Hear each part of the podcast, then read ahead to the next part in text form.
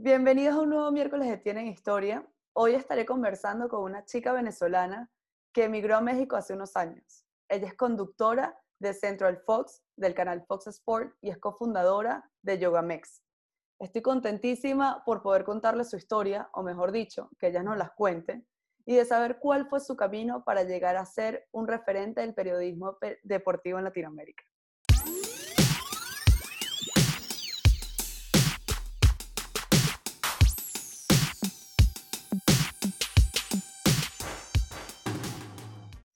María del Valle, qué lindo tenerte en este podcast. Bienvenida. Ay, muchísimas gracias, Alba. Para mí es un placer estar contigo y poder compartir, bueno, contigo un ratito a través de Zoom y con toda tu audiencia. Muchísimas gracias, ¿no? Y yo, sobre todo, el placer es mío porque, bueno, tú eres periodista, yo estudié periodismo y, bueno, que más que tú para hablar de esto que nos gusta tanto, que es el deporte y de saber, ¿no? Cómo, cómo ha sido ese camino que tuviste que atravesar y todas las cosas que tuviste que, que hacer, que la vida, digamos, a veces te lleva a esos caminos que uno ni siquiera controla o que mejor dicho, uno ni siquiera lo planifica. Uno se puede visualizar, pero también la vida te sorprende. Entonces estoy muy contenta de, de poder hablar contigo y sobre todo de una venezolana, de tener otra venezolana aquí en el podcast. No, bueno, yo feliz. Mira, yo soy eh, periodista de la vida, te podría decir eh, que soy, porque al final de cuentas eh, no fue que estudié una carrera en una universidad o así, pero, pero, pero la vida me ha hecho hacerme muchas cosas durante toda ella, ¿no? O sea, he tenido muchas facetas. Y una de esas, bueno, ha, terminado siendo el, periodismo deportivo, el cual eh, me apasiona, porque me apasionan los deportes eh, y, lo que te hacen sentir y la adrenalina eh, que se vive y que vive toda la gente que los ve, tanto la gente que los juega o los ejecuta, como las personas que los vemos, los espectadores, ¿no? Entonces, digamos que no me quiero colgar un título que no me corresponde, como de, ah, yo soy periodista, lo soy, entrevisto a personas, hablo de deportes y lo hago, pero no, no cursé una carrera como tal. La verdad es que mi vida ha dado muchísimas vueltas y ya vamos a platicar de eso. Y ya vamos para eso. Pero bueno, igualmente sí que lo eres. Y como tú dices, claro que lo eres. Lo que pasa es que, bueno, un título, digamos que evidentemente te hace ser periodista, pero eso al final lo estás ejerciendo de todas formas y sobre todo estás entre, o sea, haces algo que es impresionante, que seguramente muchísima gente quisiera estar en, esa posición en la que tú estás ahora y bueno, vamos a, descubrir cómo fue ese camino. ¿Cuánto tiempo llevas en México? ¿Cómo, cómo comenzó esa travesía? Mira, llevo, este año cumplí 20 años en México, llegué en el 2000 eh, llego, pues, como buena venezolana, por un concurso de belleza. no podía ser de una manera diferente. ok. Pero llegaste a México con ese, plan, con ese plan. O, sea, en México se te presentó. Llego a México eh, porque venía, había ganado un concurso de modelos en Venezuela, luego había pasado por Colombia y digamos que la final del concurso era en México. Entonces venías acá, y habían como diferentes pasarelas y estaban todas las agencias de modelo de México. Y si le interesabas a alguna agencia, te ofrecía un contrato, que fue exactamente lo que pasó. Me interesé a una agencia, me ofreció un contrato, venían por una semana a México y me termino quedando. Y 20 años después aquí estoy. Permiso de mis papás, apenas era mayor de edad, entonces así como que llamé a mi casa y que, este, pues nada, me voy a quedar. Así es que díganme lo que me tengan que decir porque pues esto ya es un hecho. Y mi papá, no, te voy a ir a buscar donde estés. y yo, papá, esta ciudad, tú no tienes una idea de lo grande que es. Si yo no te digo dónde estoy, no me vas a encontrar. Así que dame la bendición y confía en lo que me enseñaste. Tal cual. No había mejor respuesta. sí, es que no podía hacer nada. Entonces ya me quedo eso fue en agosto del 2020. Hasta diciembre regreso a Venezuela. ¿Del 2010? Del, del 2010, perdón. no, 20 años, del 2000. Ah, del 2000, claro. 2000. No, bueno, entre tú y yo estamos claritas aquí de los años. Con el tiempo es irrelevante, es subjetivo. Entonces, ya, me regreso ya, bueno, a pasar las navidades con mis papás, ya después de vivir seis meses acá, obviamente regreso y mi papá no, que la universidad, que la dejaste tirada. Yo estudiaba, yo estudié diseño de modas. Nunca lo acabé, pero en realidad lo que, lo que estudiaba era diseño de modas. Que te metas en la universidad y yo ya tenía un noviecito. Tú ya tenías tu vida mexicana paralela. Ah. Digo, era mi novio era colombiano, pero Y entonces era, no, que sí, que me voy a escribir, que la semana que viene voy. No, que no has ido, no, no, no, es que no tenía tiempo, la semana que viene voy. Total que arreglé todo y me volvió a venir. Y ya de ahí ya fue definitivo de que no me iba a regresar a vivir a Venezuela nunca más. Cosa que, que, que no pasó nunca más. O sea, nunca más me he vuelto a ir a, a, a vivir a Venezuela porque pues al final ya terminé haciendo mi vida acá. Eh, luego fue que las cosas se empezaron a complicar en Venezuela económicamente y políticamente, que no fue el caso de por qué yo me salgo del país, porque en realidad yo... En ese momento tampoco estaba tan grave, o sea, no te votaron del país como Para nada, para nada, para nada. Chávez llevaba dos años en el poder para entonces y las cosas estaban realmente tranquilas. Yo tenía desde muy chica eh, esta idea de que el mundo es enorme y que yo lo quiero conocer y que si me quedo, aparte de provincia, viste, dije, bueno, si me quedo acá, papá va a terminar haciendo que me case. Eh, no, no va a pasar. Pero eso o sea, súper valiente y decidida. Desde pequeña que, papá, échame la bendición porque yo no me voy a regresar. Porque yo me quedo, yo me quedo. Sí, o sea, eran, mira, yo siempre lo describo de esta manera, ¿no? Eh, cuando me, lo, cuando me pregunté, ¿cómo llegaste a México? Y yo llegué a México con 19 años de edad, 400 dólares en el bolsillo y una maleta llena de ganas de que me pasaran un montón de cosas. Historias de un inmigrante totalmente. Y eso fue, y así fue. Entonces, modelé muchísimos años, eh, no sé, como 10. Y siempre llegaste a Ciudad de México. O sea, ahora siempre, bueno, estuve, estuve como al principio, cuando llego y, viene, y yo venía con un grupo de venezolanas, que todas veníamos al mismo concurso y no sé qué, se hace cuenta que, que agarraron a todas y las agarra una agencia en Puebla. Puebla es una ciudad que está como a una hora y media de la Ciudad de México, chiquita.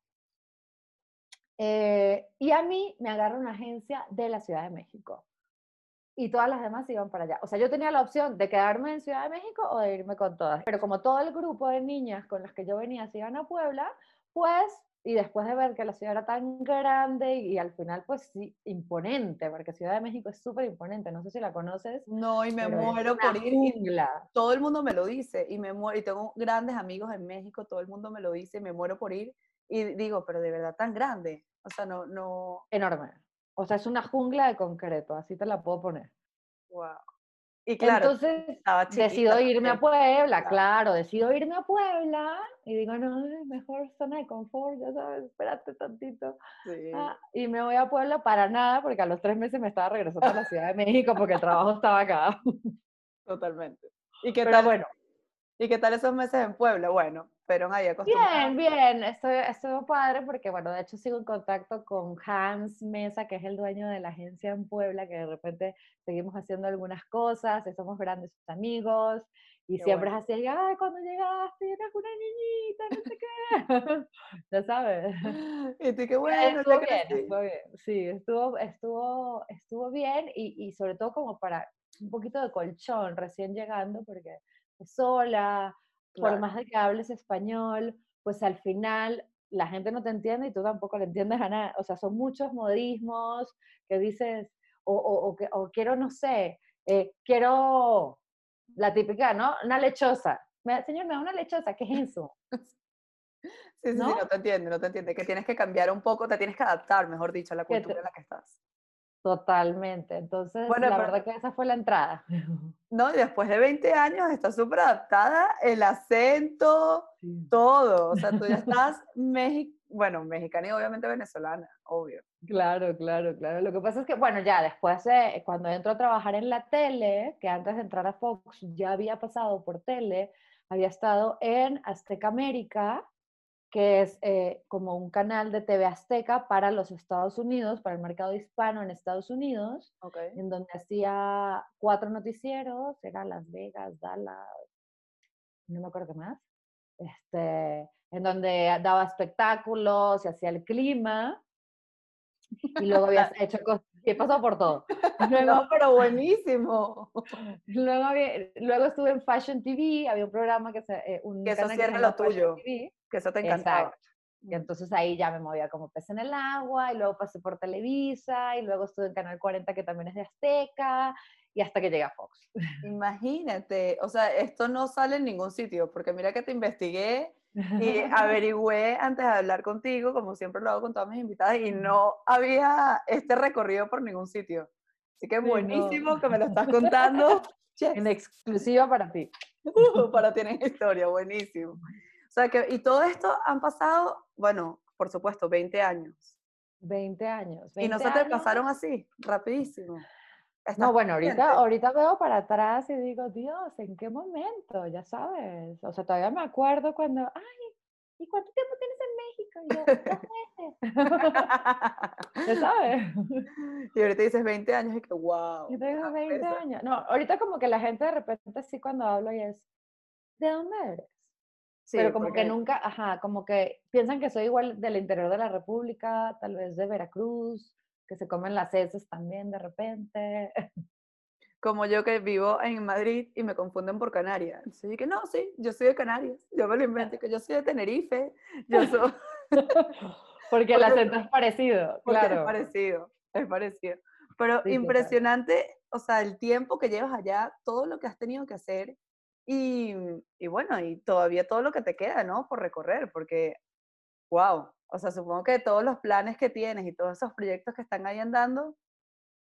Sí, mira, todo en México. En México realmente, o sea, es un país que me, que me ha acogido de una manera espectacular, la verdad, la calidez de su gente es divina, eh, la riqueza de su gastronomía es espectacular, geográficamente, eh, flora, fauna, o sea, por donde lo veas, la verdad, y, y, ese, y toda esa onda de, de culturalmente de los mayas, los aztecas, toltecas y todas estas civilizaciones. Porque se me ¿no? Yo tengo una, una, fascinación eh, por el tema de la historia y de la cultura muy arraigada por parte de mi madre de toda la vida. Entonces México es como extremadamente rico en eso y me encanta, me encanta, me encanta. Eh, no planeo, la verdad, moverme de este país o sea, más que para irme de vacaciones a otros lugares. para conocer, nunca se dice. Para conocer, exacto. Y, y, seguir, ¿no? Y Fox, bueno, Fox eh, empieza hace 10 años esta aventura. ¡Wow! Eh, oh, llevas 10 años en Fox. Llevo 10 años en Fox. Yo esto tampoco lo sabía, esto tampoco está en ningún sitio, esto es totalmente exclusiva. Inédito. Muchísimo, ya es tu casa prácticamente. Sí, es mi, mi, mi, familia, ¿no? Mi familia de Fox. Fox es un canal realmente eh, súper familiar, muy bonito, aunque se puede ver eh, muy grande de la pantalla para afuera. En realidad somos bastante chicos em, y, nos y nos manejamos como una familia. O sea, hay una, hay una gran fraternidad adentro. O sea, y te lo digo yo que, que, que llegué sin realmente tener conocimientos vastos eh, de deportes, ¿no? Y que fui eh, acogida y arropada por una familia que me apoyó, que me guió, que me regañó, que me exigió, ya sabes. Esa fue tu eh, universidad. Totalmente, y que me reconoció, pero, pero, lo peor es que yo la hice frente a todo el público, ya sabes, que cada vez que me mandaba un moco era el moco. ya, bueno, pero mejor, o sea, más bien tienes aún más mérito y aún más historia, porque ¿quién se atreve a empezar algo o una carrera, mejor dicho, un camino así sin tener ningún tipo de como de experiencia previa. O sea, eso también tiene un mérito muy, muy grande. Fue, fue, fue así fortuito, realmente fue fortuito. Grabé un comercial para un equipo de fútbol acá que se llama Cruz Azul, no sé si lo conozcas, pero bueno, de la Liga Mexicana.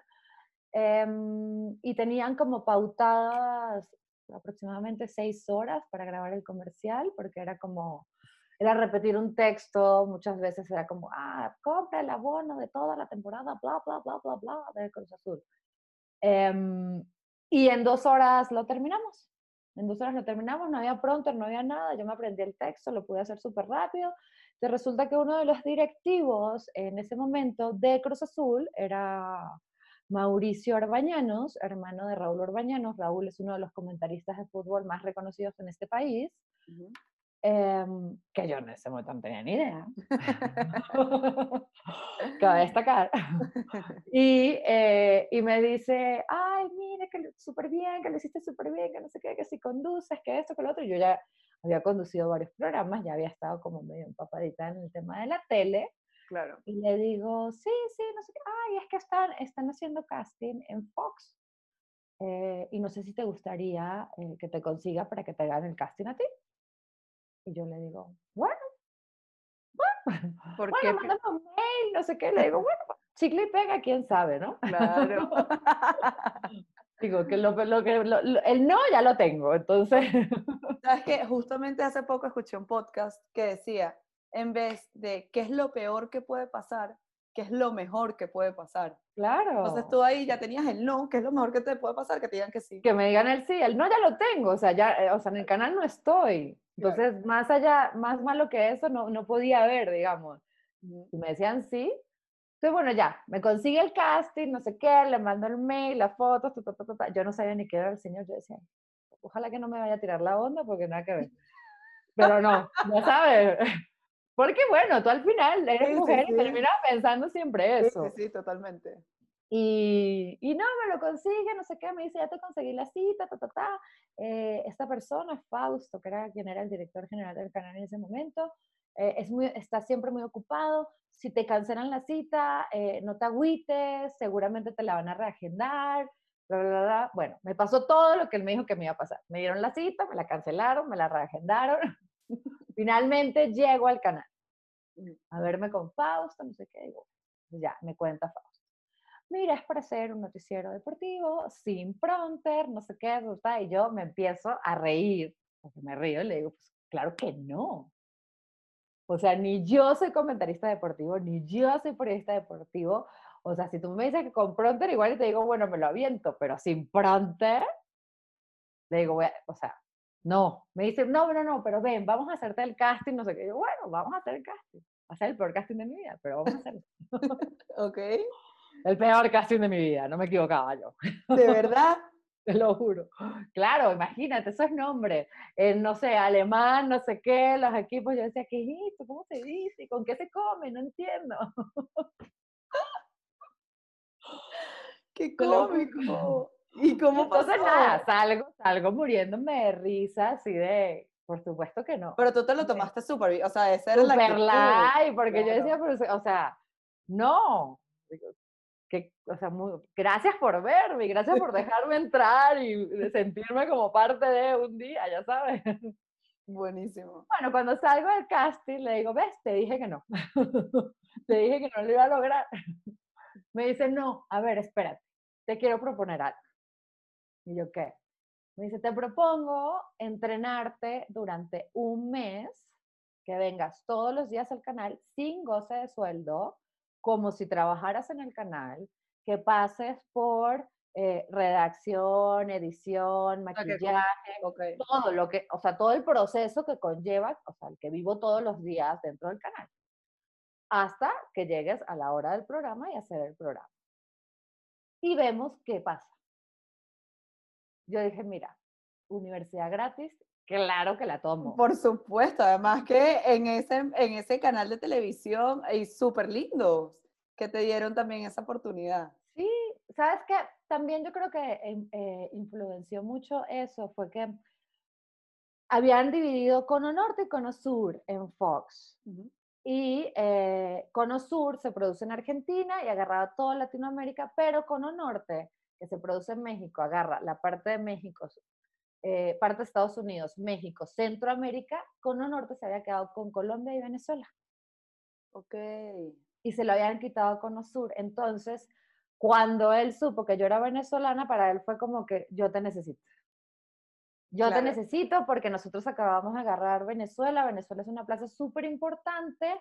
Venezuela no estaba contenta con quedarse con noticias del Cono Norte porque a Venezuela que le interesaba la Liga MX, prefería, no sé, la Liga Argentina o la Liga Colombiana, la Libertadores, no la CONCACAF, ya sabes. Entonces, fue como que se le abrieron los ojos y dijo, no, yo te necesito porque entonces ya es como que tengo algo que es parte de ustedes. Pero buenísimo, o sea, se dieron los timings, lo que tú dices que me reí demasiado, universidad gratis, o sea, todo fue... Universidad gratis, pero es que yo dije, mira, esto es, eh, esto es eh, pues me van a enseñar, lo que sea que aprenda, me den el contrato o no, eh, me va a servir a mí para mi para vida, lo que para sea, castings, para hacer otras cosas, para lo que sea. Bueno, me fui, me entrenaron, no sé qué, tal, yo creo que, bueno, yo creo que los primeros, el primer año y medio en Fox, no creo haberme regresado a mi casa un día sin llorar todo el camino en el coche de regreso. Tan heavy. yo no voy a poder con esto, de no, que qué bruta, no, y otra vez me salió mal, y no sé qué, claro, porque, o sea, yo hago el noticiero deportivo, yo no hablo de un deporte, yo hablo de todos los deportes. Claro. Todos los deportes tienen, y, y tú más que nadie lo debes saber, o sea, tienen su propia forma de, de, de, narrarse, tienen ciertas especificaciones. Tú no narras igual un highlight de béisbol que uno de fútbol, que uno de americano. Americano, yo ni siquiera sabía qué es el americano. o sea, en Venezuela nunca se vio el americano.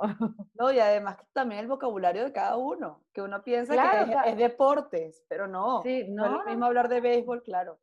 Todo, todo es diferente. Más a eso súmale pues los nombres de Europa del Este, de los chinos, de los coreanos, eh, cómo se pronuncia el alemán, el holandés. Y cuando más o menos tú tenías como ubicado, este va aquí en este equipo, con este, no sé qué, mercado de verano, ¡prum! Todo diferente. ¡No! Claro, y lo peor es que eso cambia de un segundo para otro. sí, dos veces al año. Entonces, bueno, pasan los tres, el mes, lloré, sufrí. Pero tú, ¿algún momento se te pasó por la cabeza de lo dejo? O sea, supongo que sí, pero, o sea, lo habrás pensado, pero no lo habrás tomado en acción. No, no, no, lo dejo, dije, no, no, no, no, no, dije, no, no, no, esto no va a poder conmigo. O sea, yo voy a poder con esto. O sea, tú siempre dijiste, lloro, pero de aquí voy, Lloro, pero sigo. Y bueno, mi mamá, que también tengo que agradecerle porque mientras yo lloraba, ella me iba escuchando en el coche y diciéndome, no, tú vas a salir adelante, lo vas a lograr, como has logrado todo en tu vida, no sé qué, tente paciencia. Tuve una productora que se lo agradezco enormemente y la amo y la adoro, pero que me sacó canas verdes y me hizo, o sea, no me hizo llorar al aire de milagro, diciéndome en el chicharo, ¿qué estás diciendo? Y todo al aire así. Qué horrible. Qué fuerte, o sea. Pero, pero se lo agradezco mucho porque gracias a que ella haya sido como tan estricta conmigo, yo creo que yo realmente pude hacer una carrera eh, en el mundo de, del deporte, ¿no? De la televisión deportiva. Creo que si ella no hubiese estado ahí, tal vez me hubiesen como apapachado mucho más y la, exigencia hubiese sido menor y seguramente el resultado también hubiese sido este, menos fructífero.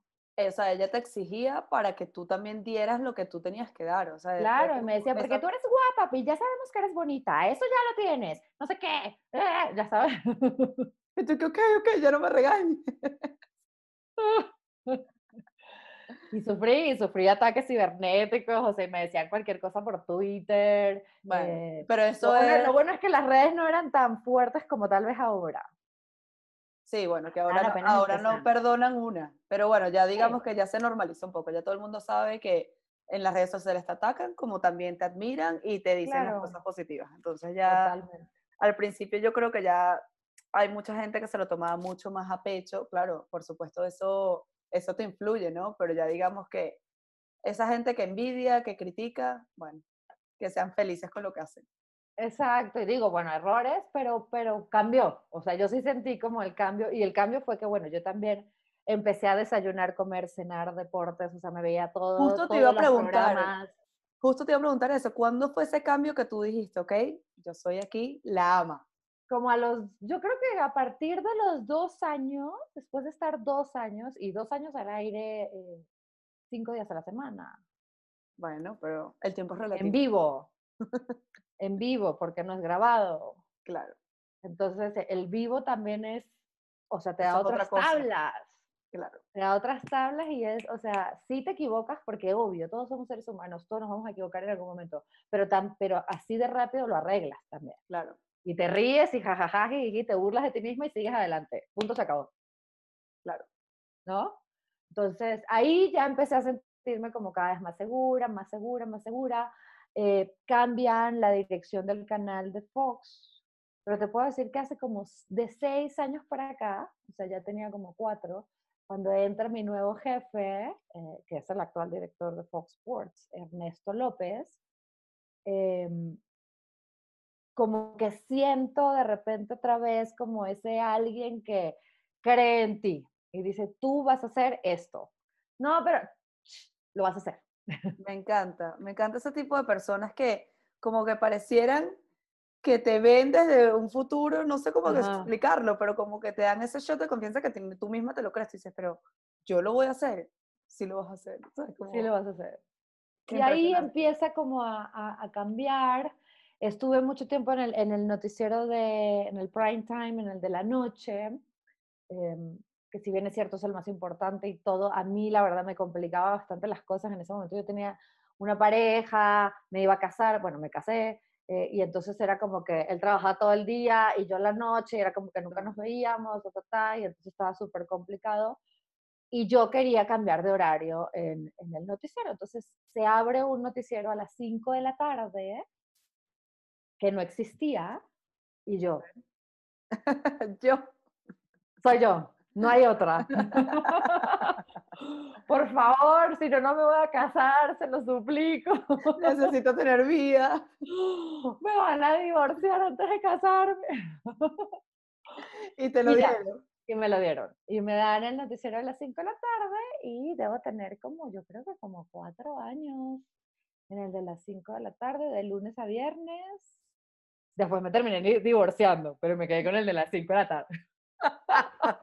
o sea, yo no paro de reírme, yo llevo como 20 minutos sin parar de reírme. Pero me quedé con el de las 5 de la tarde, que la verdad es un horario pues divino. Logré algo que quería. No, lograste las dos cosas. Claro. Te casaste, es verdad. Yo me estoy equivocando, lograste las dos cosas. Claro, claro, me divorcié, bueno, por otras cosas, pero me casé. Me casé, me quedo con el noti de las 5 de la tarde, que bueno, que me permite tener una vida más, o sea, yo soy una persona que me encanta dormirme temprano y en el de la noche eh, siempre estás esperando resultados mm. eh, de la CONCACAF, de la Liga, de la Libertadores, de la Serie Mundial, de, o sea, ya sabes. Entonces, es a las 10 de la noche, pero nunca es a las 10 de la noche. No, y aparte la adrenalina que tienes, terminas de trabajar. Y sales así, taca, taca, taca, taca, y hasta la 1 de la mañana no te puedes dormir.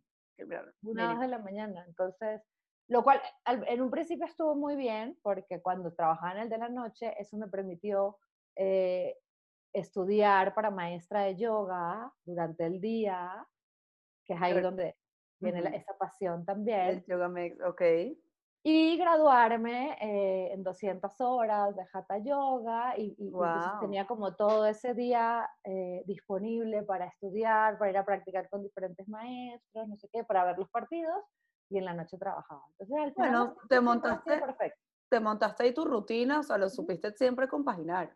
Y siempre te gustó el deporte. Eh, ahorita que descubriste el tema del yoga, mira que está mi compañera de sí, ya lo vi, ya lo. Y sí que hay, mi compañera de piso va a aparecer en el podcast. Pareció como un rato. Así, iba así como bajito, bajito, y ya cuando saca ya creció. Yo hablo contigo y yo aquí. Anita, no pasa nada. Qué cómico. Bueno, cosas que pasan en vivo. Bueno, en vivo no, en este podcast. Cuando trabajas en tu casa. Exactamente, exactamente.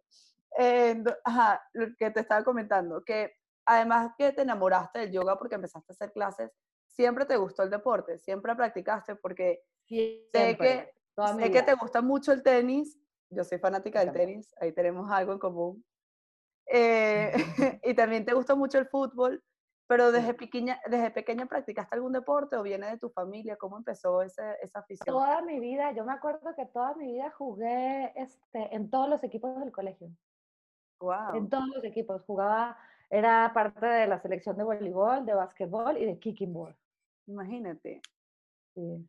Entonces, o sea, fue siempre, siempre, siempre. Me acuerdo de empezar a ir al gimnasio, no sé, a los 14 años, 15 años, o sea, siempre fue como un, pues descargar energía y aparte, pues todo este tema físico, ¿no? De sentirte bien, de activo, no sé, me encanta, me encanta. Yo siento que el deporte es, es, es una parte fundamental para el desarrollo del ser humano y, y, el conocimiento de, de, cómo funciona esto, ¿no? Digo, si te quieres meter un poco más, llegas al yoga. Ah, entonces ahí ya entiendes perfecto. ¿Y pero, pero empiezas por ahí. ¿Y cómo fue ese brinco de, o sea, siempre con el modelaje pudiste complementar, eh, compaginar, mejor dicho, el deporte o hubo, o sea, siempre lo llevaste como de la par? Siempre, nunca he dejado de hacer ejercicio. Dejé de hacer ejercicio un año y medio de mi vida porque me operaron de una hernia en la columna vertebral. Bueno, era necesario que dejara de hacer ejercicio. Y, eh, o sea, fue como obligado y fue un año muy duro, porque cuando estás acostumbrada a, a moverte siempre, de repente un stop es como, oh, what, ¿qué es esto? No. ¿Cómo fue ese salto al yoga? O sea, ¿cómo mezclaste el yoga en todo esto? ¿Cómo apareció? Mira, loquísimo, loquísimo porque me habían invitado muchísimas veces así, ay, vamos a tomar una clase, ay, no, qué aburrido, yo me voy a sentar ahí, eh, qué fastidio, este, yo corro, yo soy súper fit, eh, escalo, porque he tenido mi época de corredora, de escaladora, yo eh, súper pesas. Sí, sí, sí, yo igual, yo igual, yo, yo te entiendo perfectamente. O sea, el closet y tengo así de la faldita de tenis, los leggings para el yoga, los tenis para correr, el, reloj que mide todo. ahorita ando patinando, ahorita estoy patinando, ando en época de patinado. ¿Patines de línea? En patines de línea. Ok, ok. Me encanta, porque me aburro, de repente me aburro, entonces bueno. Yo entonces como que me habían invitado, no sé qué, y decía, no, no, no, no, no. Y un día casualmente llego al gimnasio digo, ay, no, no quiero hacer lo mismo, qué fastidio, que estoy aburrida ya, ¿no? A ver, ¿cuáles son las clases? Ah, yoga, me voy a meter a esto, no importa. Me metí. Y resulta que me topo con una maestra espectacular, que es de mis mejores amigas, mi gurú, mi maestra, mi todo. La amo, Frida Solís se llama ella. Y entonces entro a su clase, aparte ya tiene una voz que te transmite, ya sabes, y canta. Una cosa, una locura, Pero bueno, me meto en la clase y como, mm, ¿qué es esto, no? Y de repente, bueno, señoras, obviamente más grandes que yo, más llenitas que yo. Y de repente ya se agarraban los pies, no sé qué, se inclinaban. Y tú no podías ni tocártelo. Y yo no podía. Sí, a mí me pasa. Pero si yo soy super fit. y yo no paro de reírme, o sea, a mí me pasa lo mismo. Yo decía, pero yo, o sea, super atleta, fit, modelo, viste, ¿cómo?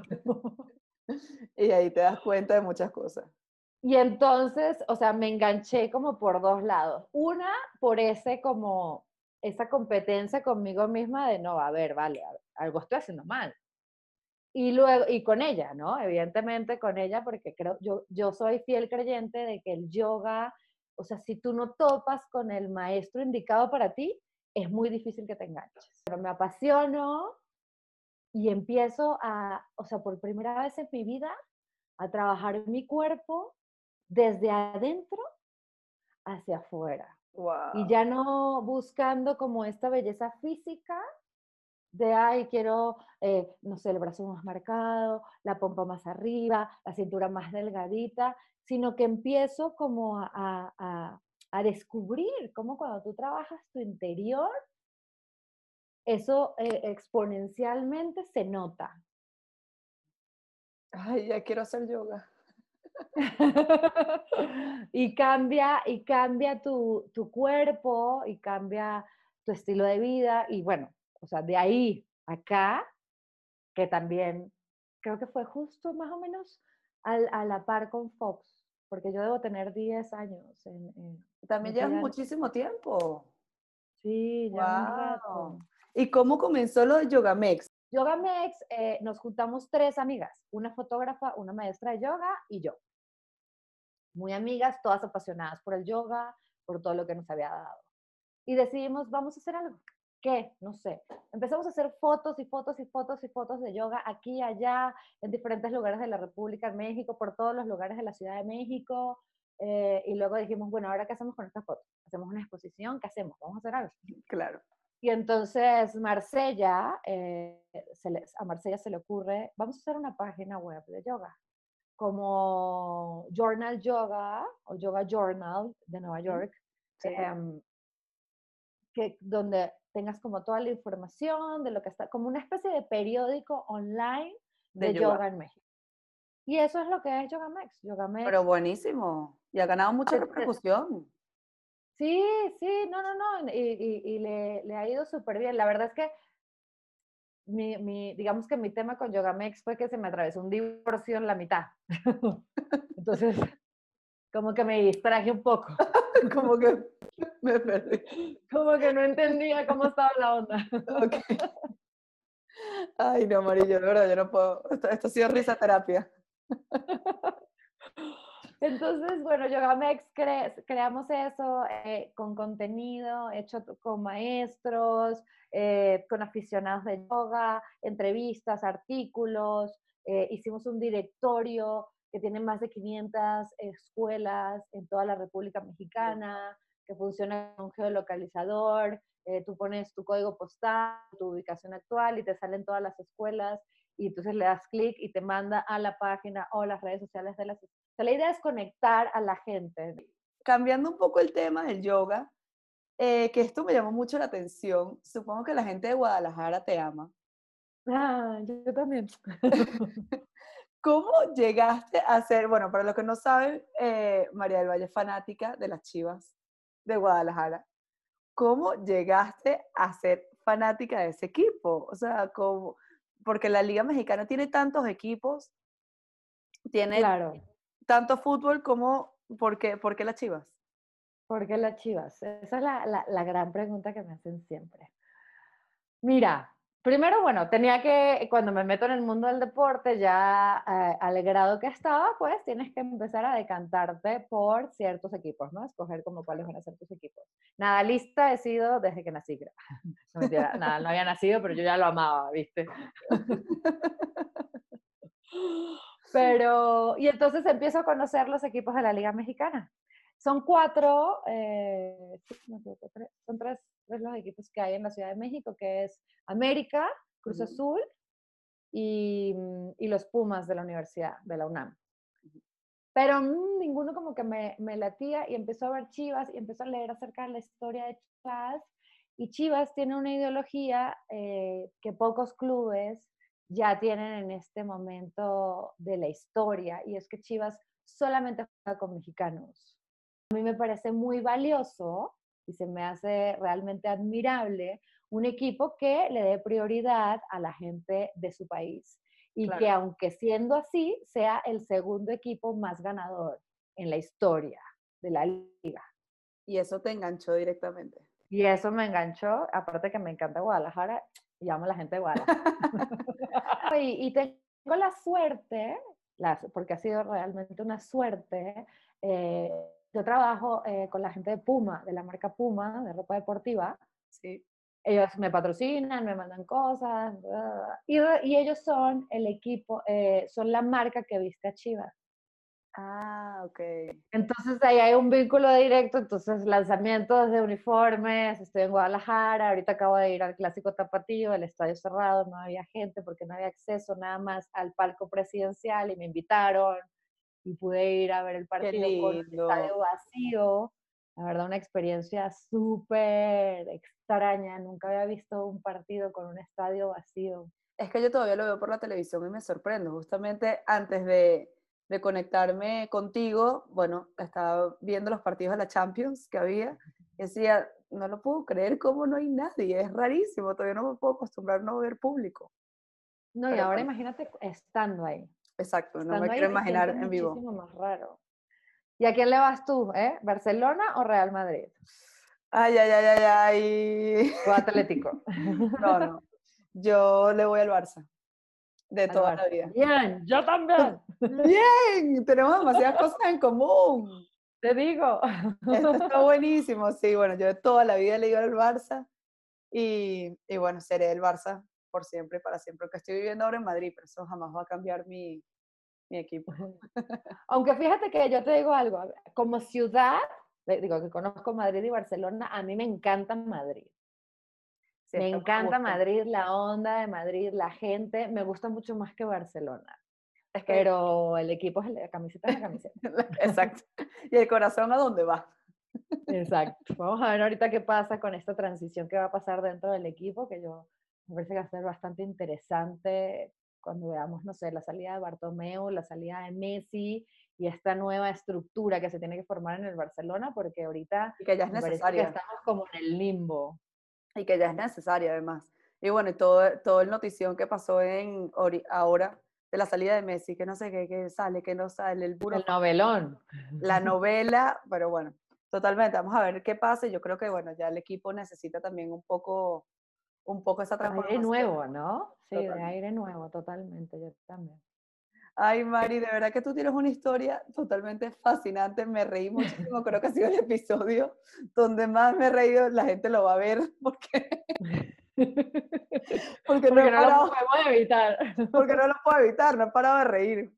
Y bueno, la verdad que estoy súper contenta de que hayas formado parte de este podcast, que me hayas contado toda esta historia que de verdad, como te comentaba, yo me investigo y me informo de, mis, de mis invitadas y no sabía todo lo que me estás contando y qué bien que, qué bueno que me puedas compartir todo eso y que muchas personas que te han visto quizás por la televisión no saben de ti, de todo, de todo lo que has tenido que pasar y qué bien que, qué bueno que estás en este espacio y que nos hayas dedicado un poquito de tu tiempo para esto. No, muchísimas gracias a ti por invitarme y bueno, compartir todo esto con tu audiencia. Yo la verdad que encantada de ser parte de platicar con otra venezolana. La, la, semana pasada casualmente entrevisté a Deina Castellanos, entonces he andado como muy en contacto con, con diferentes mujeres venezolanas alrededor del mundo, específicamente estas dos en España, pero la verdad eh, me encanta y me encanta ver como siempre, cómo la mujer venezolana, cómo se, se desarrolla y se adapta en lugares tan distintos, eh, pero nunca pierde ese, como ese feeling que tenemos, ¿no? Yo creo. Jamás, jamás. Bueno, y tú, sobre todo tú que ya llevas 20 años en México y eso jamás se perderá. Ni... No se quita. No se quita. no se quita. Bueno, vamos a pasar a las cinco preguntas que yo siempre acostumbro para cerrar el, el episodio. Siempre acostumbro a hacer cinco preguntas rápidas que, bueno, que ya creo que casi todas las has respondido, pero, yo, pero no todas. Así que ahí voy. A ver. Si pudieras pedir un deseo, ¿cuál sería? Si pudiera pedir un deseo, ¿cuál sería? Tener a mi mamá más cerca. Yo te lo comparto, yo también quisiera. Que ella no se pierde ningún episodio, seguramente está escuchando este en este, escuchará este en este momento, pero también comparto ese deseo. ¿Qué prefieres, radio o televisión? Televisión. ¿Eres más de amigos o de amigas? Amigos. Claro, porque bueno, eh, cuando empezaste en el canal siempre trabajaste con hombres. No, y toda mi vida, toda mi vida ha sido así. O sea, los, siempre he estado más, no sé, tengo ahí un feeling como más con los hombres. También tengo amigas, pero tengo muchos más amigos que amigas. Yo también, 100%. ¿Qué prefieres, playa o montaña? Fíjate que ahí tengo, estoy dividida. Estoy dividida porque yo soy de los Andes, pero amo la playa. bueno, 50 y 50. Sí, sí, sí, digamos que playa con montaña. ¿No quieres nada más? No, no, no, pero aquí hay, aquí está Oaxaca, la sierra de Oaxaca está la playa y mira la sierra, playa con montaña. Ves que me tengo que ir para México por porque eso acá es complicado. Te digo. No, aquí sí hay, aquí sí hay. Perfecto. Y de último, ¿quién prefieres, Federer o Nadal? Nadal, bueno, pero toda la vida, o sea, le he declarado mi amor a través de todas las redes sociales, no entiendo por qué no me pela. Estás esperando el repost, el retweet. Que donde puedo, donde puedo es Nadal, te amo, Nadal, mi amor. No, no, no, ya se casó, ya sé, pero no. Tuve la oportunidad de entrevistarlo eh, cuando vino No este año, el año pasado, cuando vino al abierto de Acapulco, eh, pude platicar con él y este año, bueno, fue el último eh, evento grande de tenis que hubo antes de que se cancelara todo. Eh, ya luego volvería todo, ¿no? Con, con, Estados Unidos, en el Indian Wells y US Open. pero bueno, lo vi coronarse, lo vi el primer año no, el segundo año lo vi ganar aquí en Acapulco y bueno, no, es o sea, soy demasiado fan, demasiado fan. Ahí no puedo tener como eh, este de, ay, no, tú eres periodista, no te puedes inclinar. No, no me importa, es nada. Eh, no hay nada que hacer al respecto, por favor no me critiques. No hay nada que hacer porque estoy enamorada. no, qué impresionante verlo en vivo. Yo no, lo, no he tenido todavía esa oportunidad, pero me imagino que debe ser algo del más allá. Del más irreal, irreal, irreal. No te pierdas, no te pierdas el próximo Open en Madrid, porque vale la pena. Y en arcilla, mucho más. Totalmente. Bueno, espero que eso pase pronto. Y bueno, estas fueron las cinco curiosidades de María del Valle.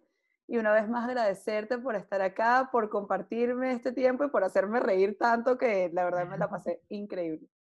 Ah, igualmente, Alba. Y bueno, nada, cuando ya esté arriba, por favor, compártanmelo, yo también lo quiero compartir con mi gente que me sigue en mis redes sociales y fue un placer platicar contigo. Cuando vengas a México, pues está de más decirte que tienes aquí una amiga, una guía turística, eh, gastronómica, que te puede llevar y pasear por ahí. Ay, lo máximo. Y una profesora de yoga. Aparte, y te puedo dar clases también. Lo máximo. Bueno, ya no te quito más tu tiempo y que descanses. Te mando un besito. Chao, que estés muy bien. Bye, bye. Bye. No olvides suscribirte y síguenos por las redes sociales arroba tienen historia rayita abajo es. Te espero el próximo miércoles con una nueva historia que contar.